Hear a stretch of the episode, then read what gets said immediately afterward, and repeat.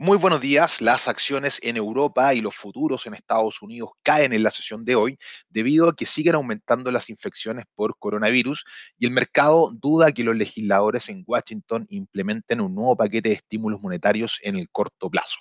La presidenta de la Cámara de Representantes, Nancy Pelosi, dijo que la decisión final recae en Donald Trump para impulsar las conversaciones de estímulos monetarios.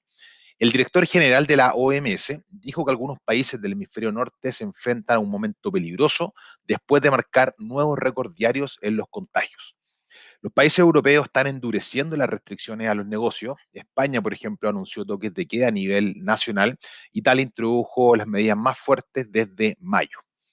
El fabricante de software alemán SAP cae un 20% en la sesión de hoy, después de reducir los pronósticos de ingresos, diciendo que la pandemia continuará perjudicando a la economía.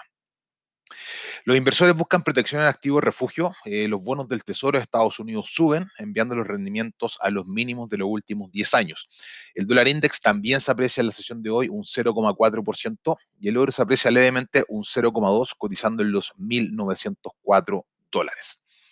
Fuerte depreciación de la lira turca frente al dólar, que sobrepasa los 8 dólares. De hecho, vemos el dólar versus la libra subiendo un 1,12%. Los equipos de negociación del Brexit continúan trabajando. Se espera que estas conversaciones, estas negociaciones se mantengan hasta mediados de noviembre. Eh, vemos a la libra versus el dólar cotizado en los 1.3057, subiendo un 0,14.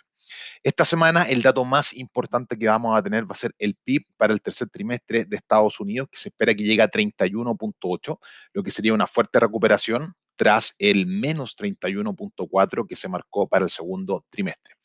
En el plano local, tras el amplio triunfo de la opción apruebo en el plebiscito ayer, donde se elige cambiar la constitución con una convención constituyente, el primer efecto que vemos en el mercado es una apreciación del tipo de cambio local de 6 pesos. Ya lo que sí hay que esperar a las 9.30 cuando abre formalmente.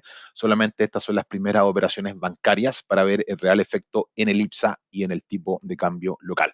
Los dejo invitados para que se conecten a las 9 de la mañana a nuestro canal de YouTube de Libertech Chile, donde se van a poder enterar el del plebiscito en el tipo de cambio local, en el IPSA, y también revisar lo más importante de los mercados a nivel internacional y ver una nueva sesión de trading en vivo.